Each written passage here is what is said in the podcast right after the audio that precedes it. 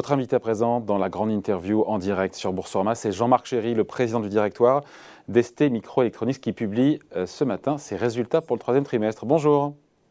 Bonjour. Merci d'être là en direct avec nous. Vous êtes un homme heureux ou pas? L'action fait 5%, plus 5%. Chiffre d'affaires en hausse pour le troisième trimestre de quasiment 20%. Bénéfice euh, qui a doublé sur le troisième trimestre, troisième trimestre 474 millions de dollars. Il n'y a rien à redire, tout est au vert ou, tout n'est pas totalement Non, il y, a, toujours quelque chose à dire dans, le pilotage d'une société. Non, euh, oui, je, suis heureux parce qu'on est sur euh, une trajectoire donc, qui, va générer un revenu supérieur à 12 milliards cette année. Et puis, 12 euh, milliards donc avec, vous étiez à 12 milliards 5. Vous avez relevé un petit chouille pour dire 12 milliards 6 cette année, non pas 12 milliards 5. Voilà, 12 milliards 6 cette année, bah, compte tenu de ce qu'on a fait en T3 et, de la guidance qu'on a donnée en T4. Donc oui, pour ça, je suis un homme heureux. Bon, je suis moins, moins heureux euh, parce que, parce que au troisième trimestre, on a été, euh, on a été heurté par le variant Delta en Malaisie et ça, ça a frappé durement nos employés. Donc je ne peux pas être complètement heureux, si vous voulez. Voilà. Et aujourd'hui, euh, sur l'usine de, votre usine en Malaisie, que se passe-t-il alors? euh, la situation est revenue entre guillemets normale, hein, c'est-à-dire que euh, avec en coopération avec le gouvernement malais, on a accéléré la vaccination donc de nos employés et, de leurs familles. Et, aujourd'hui, bon, tous les gens sont complètement protégés vis-à-vis du variant, et, donc on est revenu à une situation normale. Bon, en gros, si je résume votre carnet de commandes aujourd'hui, il dépasse de combien Qu'on voit bien votre capacité de production aujourd'hui, qu'on mesure bien euh, au fait que vous tournez euh, à pleine capacité?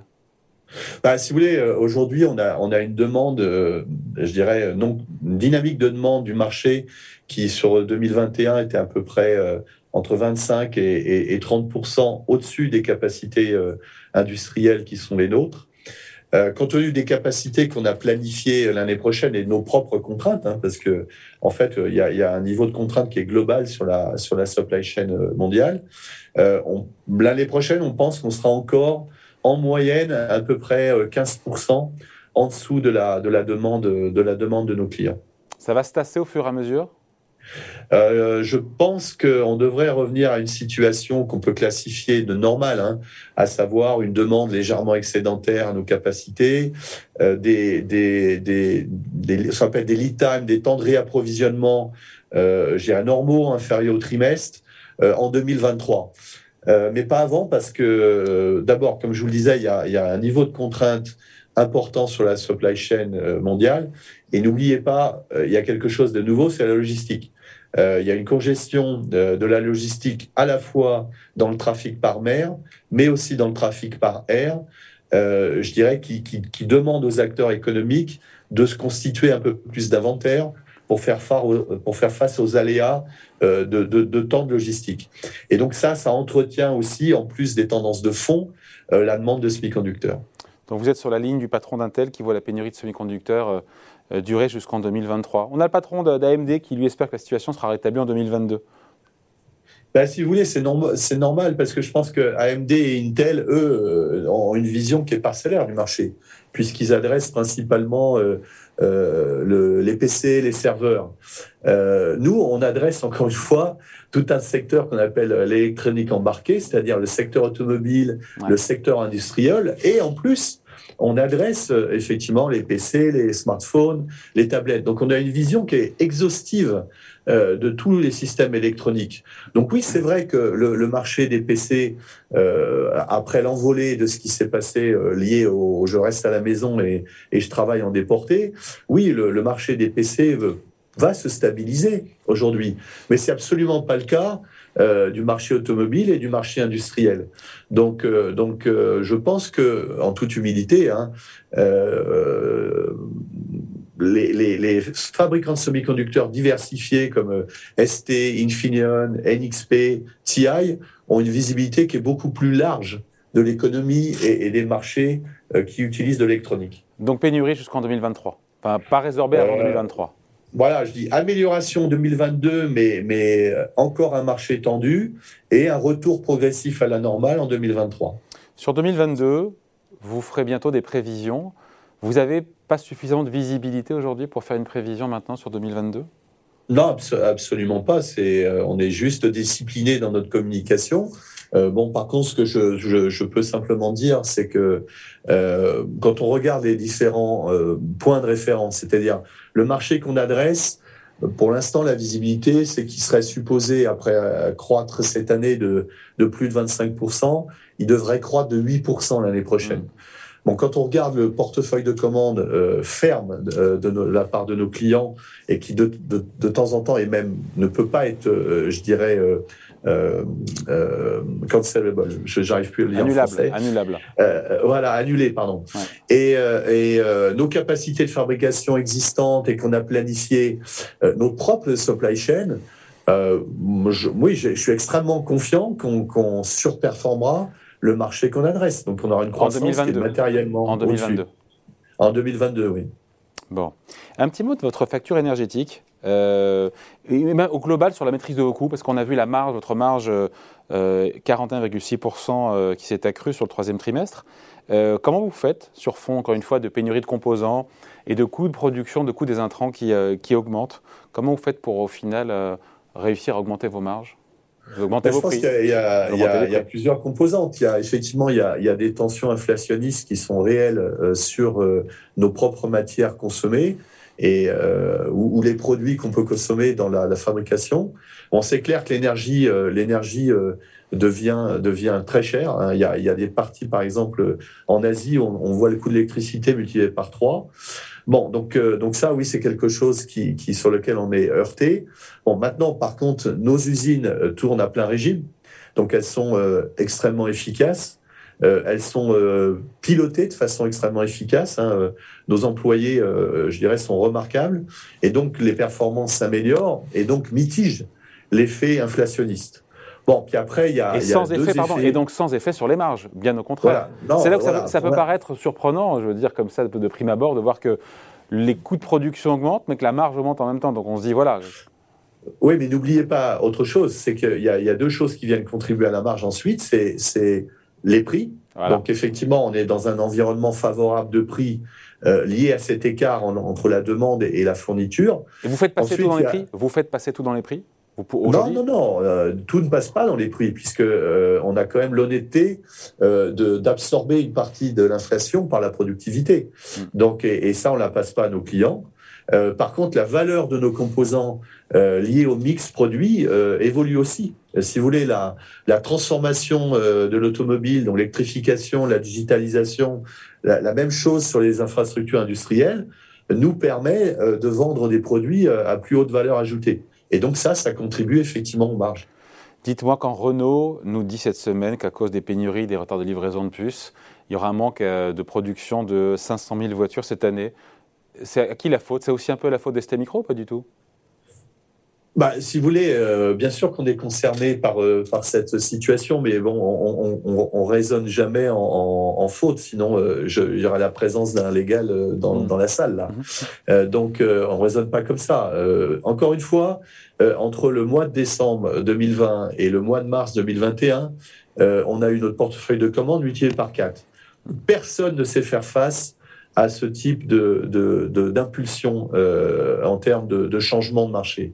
Euh, quand on est rentré dans l'année, euh, on avait planifié des investissements et des capacités qui nous permettaient de croître de 10%, pas qui nous permettaient de croître de 30%. Donc maintenant, on y fait face. On est en contact permanent à la fois avec ce qu'on appelle les, les tier one des fabricants automobiles, à la fois avec les fabricants automobiles pour gérer cet écart. Euh, chacun, chacun a une part de responsabilité, euh, doit penser euh, dans le futur si peut-être il est le bon moment de revoir ses modèles opérationnels, hein, ce qu'on appelle le, le, fameux juste à temps, de comprendre que les semi-conducteurs, c'est pas une commodité de base, euh, que c'est effectivement une, une technologie d'abord qui, qui, met du temps à être fabriquée, euh, qui demande des investissements lourds et donc, et, donc qui demande, euh, je dirais, d'être, de, de, changer la façon dont on les adresse. Mm. Bon, et puis vous voyez bien, il y a, il y a des sociétés qui, elles, n'annoncent pas avoir extrêmement souffert de la pénurie de composants. C'est pas parce que voilà, c'est pas c'est pas parce qu'elles ont des des avions renifleurs de semi-conducteurs euh, comme on disait dans les années 70 pour le pétrole. C'est parce que euh, elles ont un modèle opérationnel qui leur a permis de mieux anticiper les choses.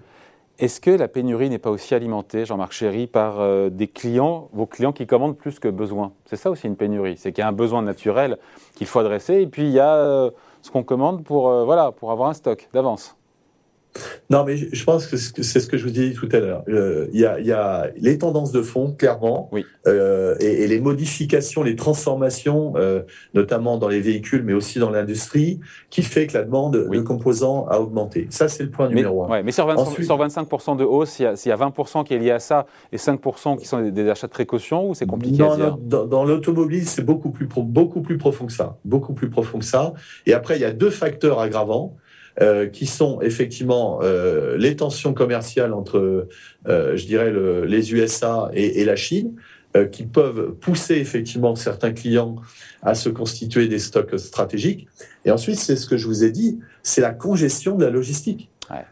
quand vous voyez l'augmentation des délais d'approvisionnement, soit par mer, soit par air de la logistique. De combien? Oh ben écoutez, sur, le, sur, euh, sur les conteneurs, enfin moi je suis pas spécialiste puisque nous on fait tout par avion, mais euh, je, je, crois que ça a été de temps en temps multiplié par deux ou par trois. Et, et en tout cas sur, les, sur les, le, le, trafic par avion, euh, les, les, les, temps ont été multipliés par deux. Ouais. Et on passe de combien de jours à combien de jours? Bah, Si vous voulez, avant on pouvait approvisionner des composants en trois jours, maintenant il faut au moins une semaine. Bon, c'est marrant de parler indirectement de Tesla, Tesla et Apple qui sont euh, deux de vos clients. Ça représente combien en pourcentage? J'ai vu qu'Apple, c'était 24% de votre chiffre d'affaires 2020, c'est vrai ça?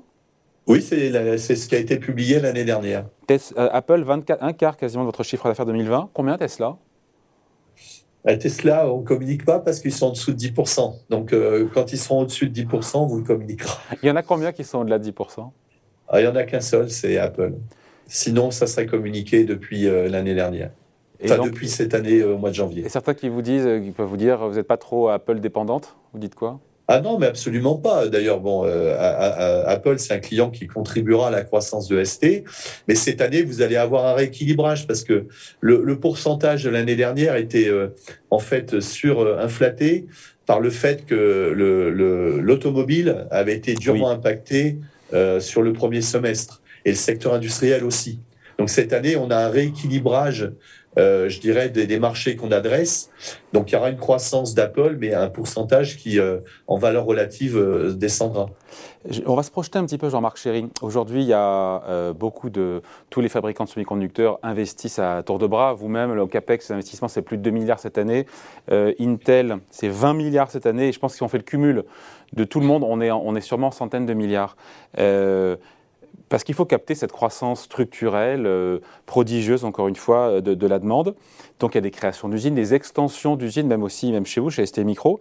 Est-ce qu'on risque pas dans le futur, dans plusieurs années, je ne sais pas, de basculer, d'avoir, euh, comment dire, un, retournement de cycle des puces, et parce qu'il y aura un excès d'offres par rapport à, la demande? Les marchés sont cycliques aussi. Est-ce que c'est trop tôt pour en parler, mais est-ce que vous avez ça en ligne de mire quand même? Non, mais bon, aujourd'hui. Euh, c'est pas le sujet aujourd'hui, je sais. Hein. Non, non, mais euh, on, a des chiffres. Hein. On sait euh, que grosso modo, entre 2020 et 2025, puisque les, usines qui vont contribuer aux, revenus dans les, dans les 3 à 5 ans venir sont en construction. donc on sait à peu près que les fondeurs augmenteront leur capacité globalement entre 30, 35%, 50% d'ici 2025. Euh, on sait que les autres acteurs, alors je ne commenterai pas Intel, hein, je connais les chiffres d'Intel, mais je laisserai le CEO d'Intel le faire. Et je sais que les autres acteurs euh, qui, ont des usines comme ST, comme Infineon, eux, augmenteront leur capacité, pareil, de l'ordre de 30%. Bon, c'est tout à fait en ligne, euh, si vous voulez, avec les perspectives de marché. Hein. Le, marché cette année va être de 550 milliards de dollars. Il devrait être au-delà du, du, trillion de dollars euh, avant 2030. Donc, donc la tendance, si vous voulez, des acteurs économiques actuels en cours, euh, je dirais tout à fait cohérente avec ça. Donc il n'y a pas de risque de surcapacité. Et vis-à-vis des acteurs euh, économiques privés, non. Bon, maintenant, moi, je, on ne peut pas présupposer, si vous voulez, de tous les, les, les, grands programmes, je dirais, gouvernementaux, qui, qui, qui, veulent supporter l'industrie du semi-conducteur avec donc des, des Chip Act ici et là. bon, est-ce que ça va accélérer? Est-ce que ça va créer un phénomène, je dirais, de, surcapacité? Bon, d'abord, je pense qu'il faut saluer ces initiatives, ça c'est la première chose. Et deuxièmement, euh, non, je pense que l'industrie est suffisamment, euh, entre guillemets, euh, professionnelle pour bien faire l'adéquation entre les marchés, ce que dont on a besoin et, de ce qu'on doit constituer. Encore une fois, pourquoi? Pour simplement être générer les cash flows qui sont nécessaires à investir. c'est pas une industrie qui est administrée c'est une industrie qui est privée et qui doit être économiquement performante pour autofinancer ses investissements. Donc, euh, et donc ça, ça vous empêche à faire des bêtises. Maintenant, a à un moment donné des fluctuations, des ajustements de marché, euh, avec une année un marché qui sera flat, euh, pourquoi pas? Mais ça, c'est ce qu'on connaît depuis 40 ans. Euh, quelle place, on finit là-dessus, Jean-Marc Chéry, quelle place pour l'Europe? Thierry Breton, le commissaire européen au marché intérieur, a fixé des objectifs qui sont assez ambitieux pour la filière, que l'Europe pèse 20% de la production mondiale de puces, soit à peu près le, double d'aujourd'hui. C'est euh, atteignable, encore une fois, comme objectif. Je ne sais pas quel horizon, je pense 2030, elle a dû se le fixer, j'imagine. Bah, la seule chose que je peux dire, c'est que, c'est que ST. fait partie de la solution. fait partie de la solution. Et, et, nous, bah oui, on doublera notre production en Europe. Nous. Donc on sera, on sera un des fervents supporters de l'objectif de Thierry Breton, puisque puisqu'on le réalisera pour ce qui concerne ST. Voilà donc, on a fait le point avec vous. Donc, bénéfice doublé, chiffre d'affaires du troisième trimestre en hausse de quasiment 20%, une action qui prend 5% et des prévisions pour 2021 relevées de 100 millions de dollars à 12,6 milliards de dollars. J'ai bien résumé ou pas? Parfait. Allez, merci d'avoir été avec nous, Jean-Marc Chéry, le président du directoire de ST Microelectronics, invité de la grande interview en direct sur Boursorama. Merci. Hein. Merci, au revoir, bonne journée. Bye.